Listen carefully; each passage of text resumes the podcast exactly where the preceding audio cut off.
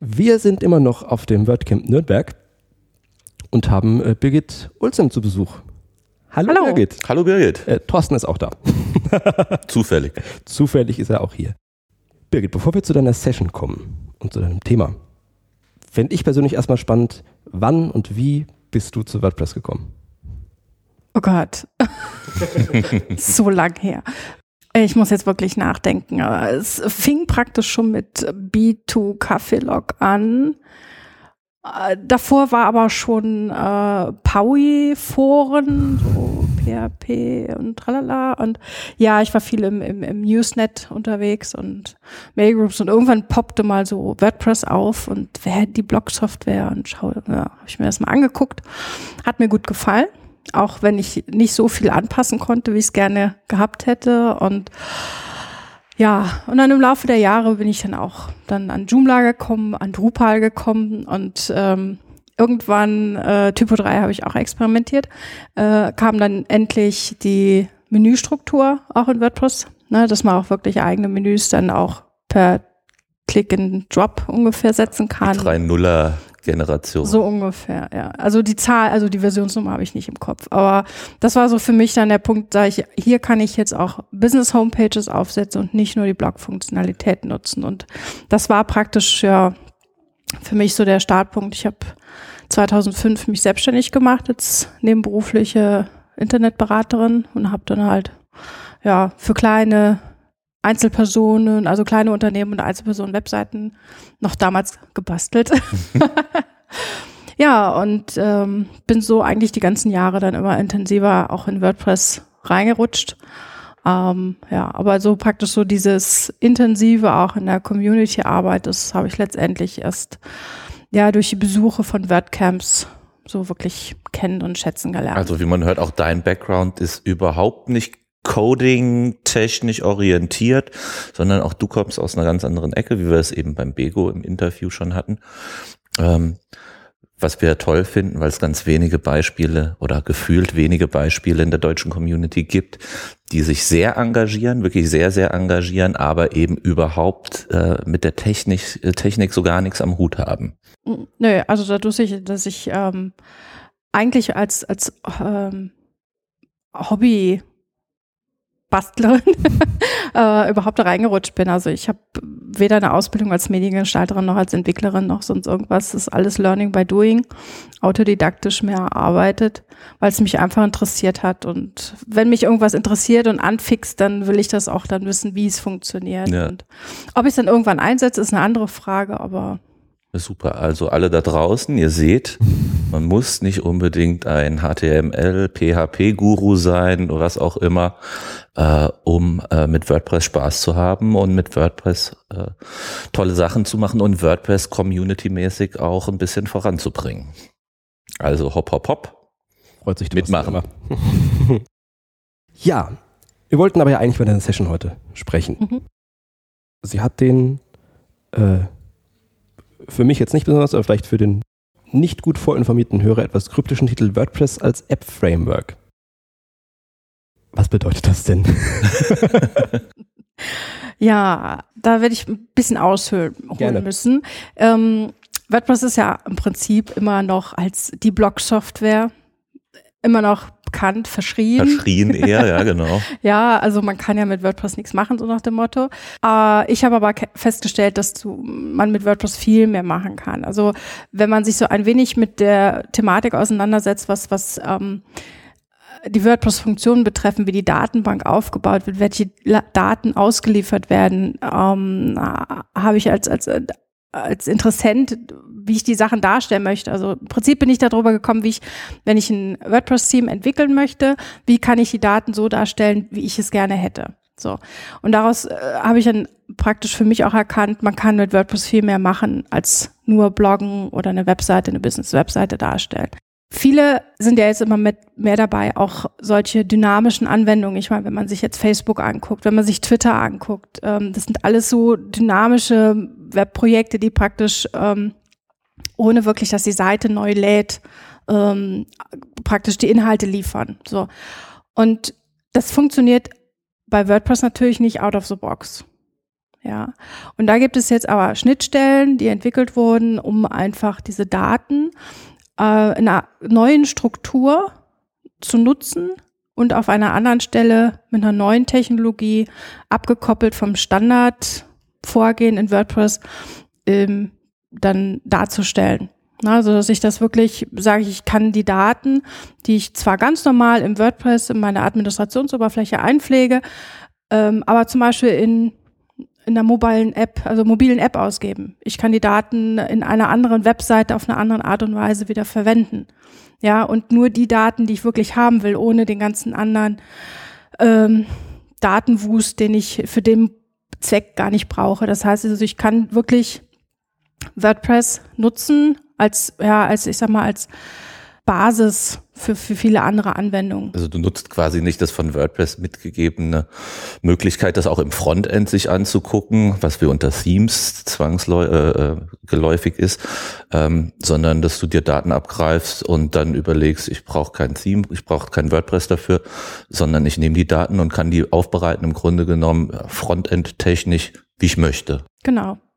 Also es wird praktisch die Administrationsoberfläche und die Datenbankverwaltung von der Ausgabe im Frontend abgekoppelt. Also das ist, ähm, ich habe es im Vortrag auch Headless, also mhm. kopfloses CMS genannt, äh, weil ich wirklich äh, damit aufzeigen möchte, WordPress an sich fungiert ja als geschlossene Funktion. Und hier breche ich praktisch mit der Tradition und sage, ich nutze wirklich nur das, äh, die Datenbankstruktur und Operationen und halt eben die Funktionen innerhalb des Systems, um die Daten rauszuliefern, die ich dann nachher im Frontend in der beliebigen Anwendung nutzen kann. Das heißt, ich bin unabhängig von der Darstellung, äh, ob ich jetzt PHP verwende. Ich kann aber genauso gut JavaScript verwenden äh, und die ganzen Bibliotheken, wie ich es gerne brauche. Klar, das wird in Zukunft quasi diesen klassischen Theme-Markt wahrscheinlich auch äh, ein bisschen durcheinander wirbeln. Bin gespannt, was Leute da an Techniken entwickeln, ähm, weil das hört sich erstmal nicht sehr standardisiert an, sondern das hört sich an, jeder macht erstmal, was er will oder was er kann auch damit ähm, und öffnet damit eigentlich so einen, äh, einen sehr großen Spielplatz, der sehr geil ist, aber auch sehr advanced sich anhört erstmal es ist auf jeden Fall eine Materie, mit der man sich wirklich beschäftigen muss. Ja, also es ist eigentlich für diejenigen gedacht, die schon äh, tief in der Materie beispielsweise App-Entwicklung stecken, aber gerne ähm, die Datenpflege oder die Strukturen aus einem anderen System äh, integrieren möchten, um einfach, ich sag mal, wenn es jetzt zum Beispiel ein Magazin ist, die ähm, ihre Autoren haben, die praktisch das Backend ganz normal pflegen wollen mit den äh, Daten, äh, ohne dass sie ständig mit dem Smartphone die Daten pflegen müssen. Ja, dass praktisch diese äh, Daten strukturiert dann auch geliefert werden. Oder man kann äh, Inhalte aggregieren. Das heißt, ich kann aus mehreren Webseiten Inhalte zusammenziehen und dann wieder in einen strukturierten mhm. Datenausgabe dann dementsprechend zur Verfügung stellen. Ja. Aber wie du schon sagst, es ist, viele probieren jetzt. Es gibt einige Agenturen, äh, die das schon äh, sehr professionell einsetzen. Ähm, in Kundenprojekten, in Software as a Service ähm, Diensten, also sprich äh, Plattformen. Ähm, aber ich sage mal jetzt für den, den Entwickler oder die Entwicklerin, die jetzt praktisch sich damit beschäftigt oder beginnt damit zu beschäftigen, ist es wirklich ein sehr breit gefächertes Gebiet. Man muss wirklich wissen, was möchte ich erreichen und dann gezielt suchen. Ja, weil einfach die Dokumentationen noch nicht so ausgereift zur Verfügung stehen. Das ist ja momentan, also was heißt momentan, das ist ja alles äh, äh JavaScript basiert, also das sind JSON-Objekte, die da abgegriffen werden. Äh, ist die Angst, dass äh, Java noch deaktiviert sein kann, irgendwie äh, noch verbreitet als Hürde? Oder sagt man, das ist eh ein Fall, der kommt irgendwie so gering nur vor. Ich weiß jetzt nicht, wie das in Firmennetzwerken oder so. Du hast Java statt JavaScript gesagt. JavaScript. Um Himmels Willen. Entschuldigung, JavaScript natürlich. Böb, nochmal. ähm, ist, ist das noch eine Blockade oder sagt man irgendwie, diesen Fall, den gibt's eigentlich gar nicht mehr? Das kann ich so gar nicht äh, ad hoc beantworten, weil ich jetzt nicht genau weiß, wie das jetzt in größeren Firmennetzwerken ist, ob die das wirklich äh, auch noch stringent äh, rausfiltern, ob die es deaktivieren. Ähm, dadurch, dass ich persönlich auch nicht so tief in dieser Materie JavaScript-Entwicklung drin bin, kann ich das auch gar nicht so beantworten. Mhm. Mich, mich fasziniert das. Ich arbeite mich jetzt auch gerade selber da rein. Mir gefällt einfach die Art, wie ich halt eben WordPress so ähm, konfigurieren kann und halt auch diesen, diese Ausgabe des JSON-Feeds halt eben so optimieren kann, dass ich ein ideales Ergebnis, ein Datenergebnis für mich habe. Ne? Ich habe das, ähm, ich habe letztes Jahr bei einer kleinen Agentur gearbeitet, die sich ursprünglich halt auf App-Entwicklung äh, spezialisiert hatten. Leider nicht so mit Erfolg gekrönt wie geplant, aber da hatte ich äh, WordPress dann hinter als Backend-Lösung eingesetzt, um einfach diese Prozesse zu optimieren ist halt, ne, man ist nicht alleine mit dieser Entscheidung, ja. ob es weitergeht oder nicht. Ähm, aber das hat letztendlich für mich diesen ähm, Entschluss äh, bestärkt, mich näher mit dieser Thematik zu beschäftigen. Und deswegen spreche ich auch ganz gerne darüber, auch vor allen Dingen, weil ich keine Entwicklerin bin, sondern einfach nur diese Möglichkeiten sehe, was man alles damit machen kann, um einfach anderen, die tiefer in der Materie JavaScript-Entwicklung, App-Entwicklung sind oder halt eben auch WordPress Backend-Spezialisten werden, zu zeigen, hey, die Möglichkeiten gibt es, mach was draus. Ne? Also eher inspirieren als, äh, als trainieren. Ja, klar. Ich, ich, sehe das bei vielen Webseiten immer, die ich gut finde. Ich habe so einen kleinen Web-Appleizer oder wie das heißt, wo du siehst, welche Anwendungen äh, da laufen auf dem Server, wie eine Seite betrieben wird. Und bei schicken Seiten fällt einem voll oft auf, eben, dass man nie irgendwie ein CMS oder sowas dahinter sieht, sondern dass man immer nur JavaScript, JavaScript, JavaScript-Bibliotheken sieht, äh, aber letztendlich gar nicht weiß dann, wo die Daten herkommen. Ähm, und das ist schon, glaube ich, so ein ganz großer Trend, dass viele äh, immer mehr auf JavaScript Frontend gehen, weil es reaktiver und schneller und man kann noch coolere Sachen machen und so. Ähm, ja, dass das halt einfach so State of the Art momentan ist. Und ich bin total gespannt dadurch, dass es eben die REST API jetzt auch äh, immer mehr in den Core wandert und genutzt werden kann, weil ich glaube, das wird einfach in den nächsten zwei Jahren so viel ändern und auf den Kopf stellen und äh, Bewegung reinbringen, wie wir Webseiten bauen, ähm, was für uns äh, noch gar nicht so greifbar ist einfach. Ja? Das ist ja, was Matt Mullenweg in seinem letzten äh, State of the Word im WordCamp US ja auch schon sagte. Ne? Also er hat es auch schon in dem Jahr davor äh, in, in, in San Francisco äh, auch schon gesagt, dass er letztendlich das als Hausaufgabe sieht, dass wir immer mehr auch in die JavaScript-Entwicklung auch reingehen sollen. Also auch äh, er empfiehlt es wirklich, weil er sagte, das ist einfach der Trend, da kommen wir nicht mit äh, von weg letztendlich. Ja, ich glaube, das hat er auch in Leiden gesagt, irgendwie bei irgendeiner Frage, was soll ich tun, wie soll ich anfangen? Ja. Learn JavaScript. Ja, ja, es ist tatsächlich so. Und ähm, was, was mir jetzt einfach auch so bei den Recherchen ist, vielleicht im Vortrag jetzt nicht ganz so rausgekommen, dass man die Möglichkeit nun hat, zwischen zwei Anforderungen auch, also auch, ähm, ich sag mal, Profilen zu unterscheiden. Also ich habe jetzt einmal äh, den, den WordPress Backend-Spezialisten, der sich komplett darauf einrichtet und, und, und, und darauf konzentriert, was er mit WordPress macht und auf der anderen Seite den JavaScript äh, Frontend-Entwickler, der letztendlich alle Elemente, wie er die Daten ausgibt, sich konzentriert. Das heißt, ich habe praktisch zwei ähm, Gewalten in dem Sinne, die miteinander in, in, in äh, kombiniert arbeiten. Und es muss nicht mehr der WordPress-Entwickler 100% JavaScript können und umgekehrt. Ja, also das heißt, man kann hier wirklich auch die Kompetenzen ergänzen äh, und nicht ein Mischmasch aus irgendwas machen, sondern wirklich dadurch auch sehr professionell dann auch arbeiten. Ja, also das, das ist, was mir einfach so an, an Optionen, auch an dieser ganzen REST-API einfach gut gefällt, dass ich jetzt unabhängig von, von PHP ähm, letztendlich ein, ein, ein Datenpaket bekomme, das ich halt beliebig bearbeiten und verwenden kann. Habe ich richtig rausgehört vorhin, dass du auch gerade dabei bist, dann JavaScript aufzupolieren? Ja, so ein bisschen. Aber ich habe im Moment einfach so viele andere Sachen auch noch, die ich äh, noch mehr antrainieren möchte. Das, und es muss ja auch neben dem Dayjob auch stattfinden. Klar, also ja? mich, mich, ich finde spannend, äh, welche, welche Ressourcen du an der Stelle da benutzt. Hast du ein Buch oder?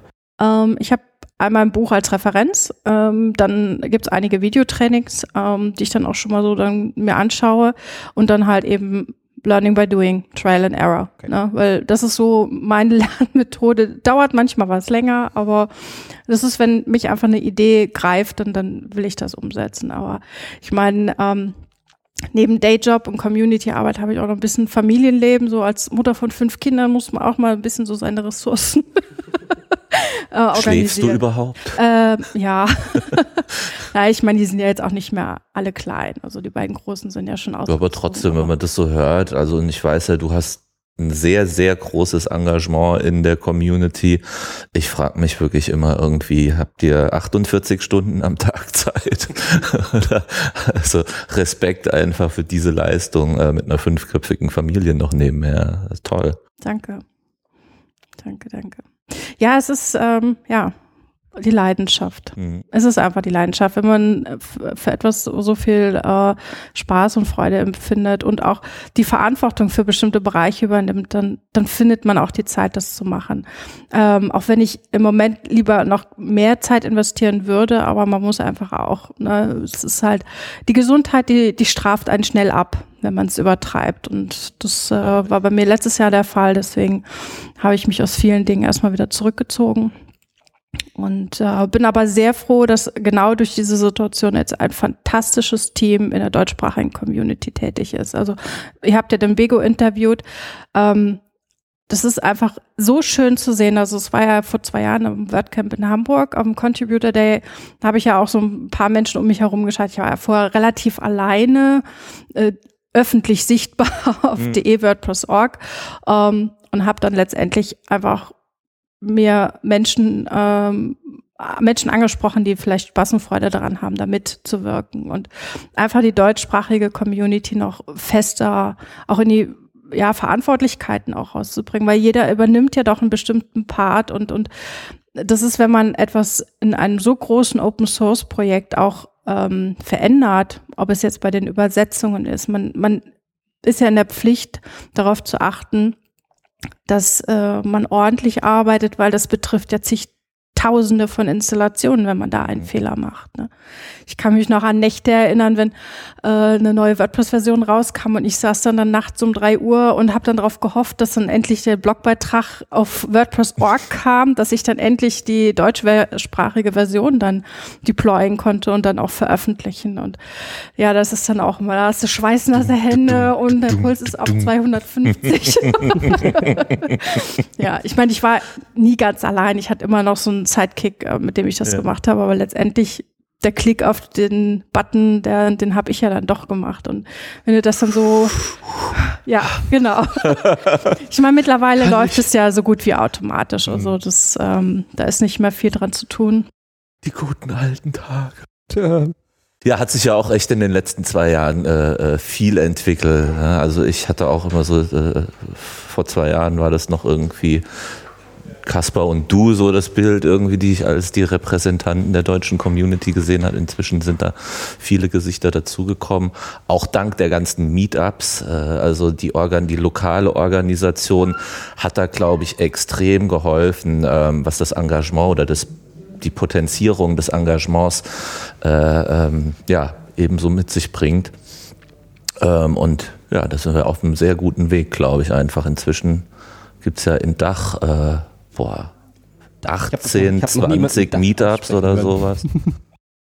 Ja, es ist einfach auch schön zu sehen, ähm, einmal, dass überhaupt mehr Menschen jetzt auch praktisch auf die Bildfläche treten, aber auch, es ist auch letztendlich erst möglich, weil es die Werkzeuge ermöglichen. Ja, ich meine, ähm, damals, als ich angefangen habe, äh, durch, durch meine ähm, Tätigkeit bei der Insight, die ja damals praktisch die Deutschsprache, also andersrum. Also die Begründer der, der Imsite sind auch Begründer der deutschsprachigen Community. Die haben ja praktisch letztendlich ähm, WordPress noch in der Software selbst übersetzt. Mhm. Und im Laufe der Jahre ist dann GlotPress entstanden, also die Software, womit wir ja heute WordPress übersetzen.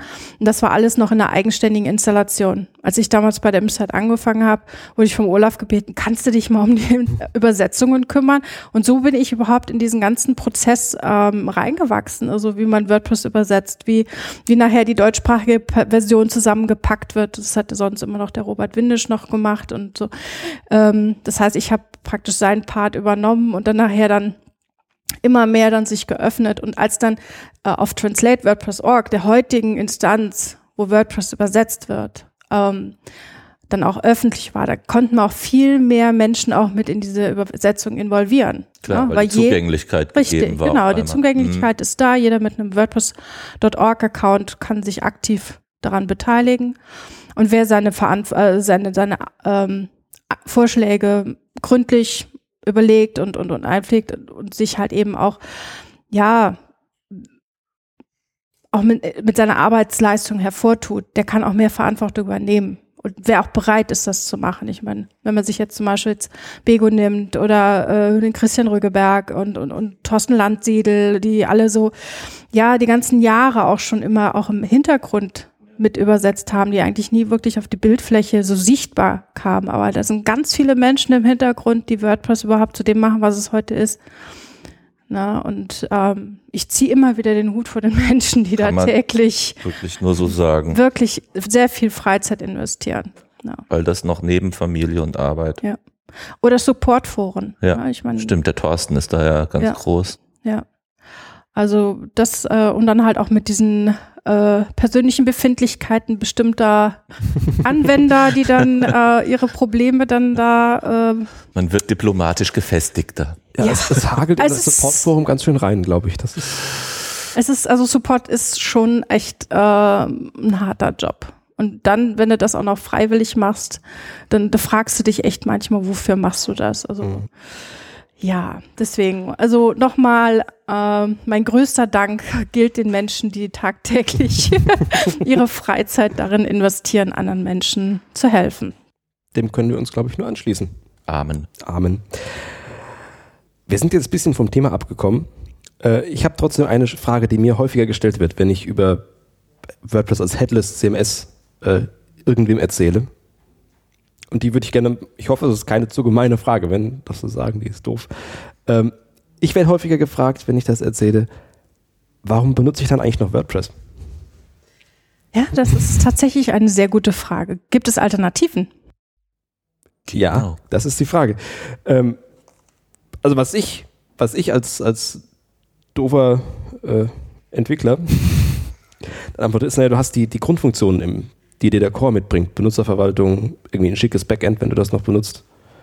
Ähm, und die nochmal irgendwo anders auf die Beine zu stellen, wäre wahrscheinlich ein größerer Akt, als äh, WordPress zu köpfen und ein eigenes Frontend drauf zu klatschen.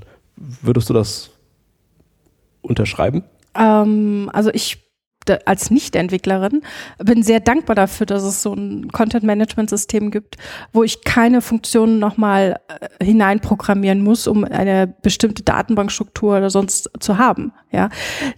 Es ist, gibt sicherlich andere Content-Management-Systeme, die das vielleicht ähnlich liefern können. Ähm, das, ich denke mal, das ist auch mal eine Frage der, der persönlichen äh, Wünsche, Anforderungen, womit man am liebsten arbeitet. Ne?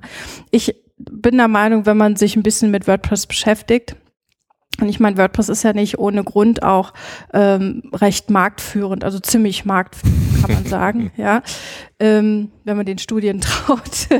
Aber unabhängig davon, man sieht anhand der Beliebtheit auch von WordPress und auch der, der Flexibilität, die das System mitbringt, mhm. ja, ähm, dass es schon Sinn macht, das auch für solche Anwendungen zu nutzen. Auch die Einfachheit. Ne, also es ist so selbsterklärend, wenn man jetzt, sag ich mal, nicht ganz fern dieser Technologie ist oder ähm, so, so ein bisschen Computeraffinität hat. Aber es gibt bestimmt andere äh, Backends von anderen CMSen, die da halt äh, es einem nicht so leicht machen erstmal. Ja. Oder auch neue Post-Types oder sowas hinzuzufügen und so. Ähm, also in Typo 3 oder so stelle ich mir das jetzt ich, irgendwie ich nicht dazu horrormäßig irgendwas vor. über andere CMS zu sagen, kenne ich mich zu wenig mit aus. Also ja, schau mal. nach meinen Erfahrungen waren, äh, jedes CMS hat seine Stärken und seine Schwächen. So. Und ich sage immer, es ist nur eine Frage der Vorlieben, womit man am liebsten mhm. arbeitet. Ich für mich als, als eben Nicht-Informatikerin, Nicht-Entwicklerin fühle mich mit WordPress sehr wohl weil ich es verstehe, es gibt sehr viele Anleitungen. Und wenn ich etwas nicht verstehe oder es dafür keine Anleitung gibt, weiß ich, kenne ich aber ganz viele, die ich fragen kann. Und das ist für mich was unabhängig von, von der Technologie einfach auch sehr wichtig ist, ist die Community drumherum. Ne? Und, und wie aktiv sind die? Wie schnell sind die auch, wenn es Sicherheitslücken auffallen? Wie schnell sind die geschlossen?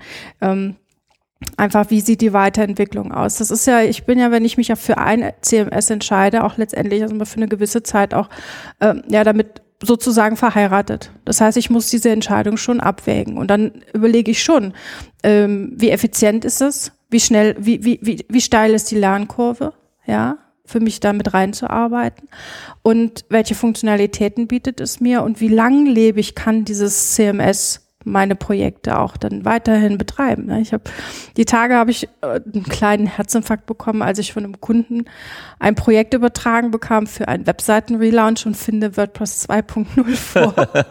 okay. Ja, das Gott. war.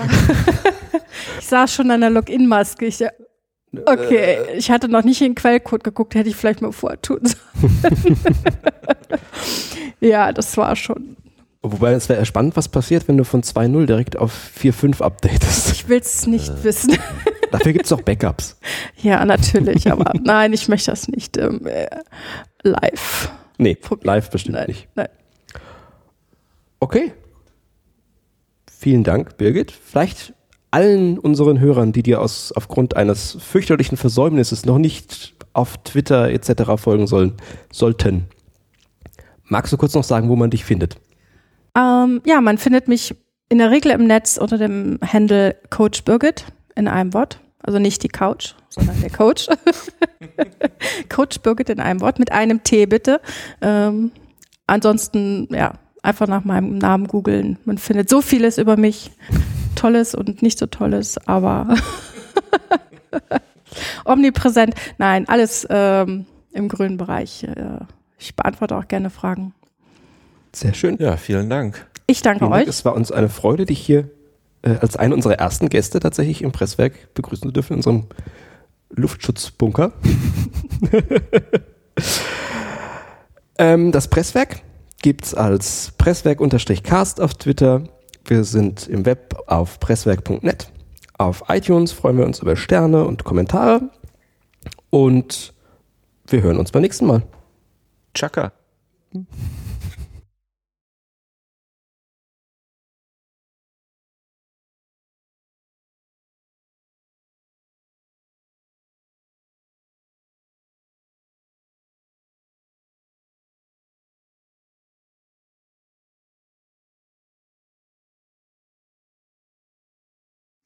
Hello Dolly. Hello Dolly, das war geil gewesen. Das finde ich echt richtig gut. Das fand ich super. Mal endlich macht Hello Dolly wieder Sinn. Ja, genau. Ja. Wozu doch so ein Warm-up gut ist, gell? Also das habe ich denn da eigentlich cool, wenn sich das, das etablieren würde, das wäre richtig geil eigentlich. Also Hello Dolly ist jetzt quasi, man prostet sich nicht mehr zu, sondern das heißt Klong, Hello Dolly. Oh Gott. das Hello Dolly Revival. Und ich glaube, das wird sehr groß angenommen. Oh je. schön. Sehr schön. Danke, Birgit.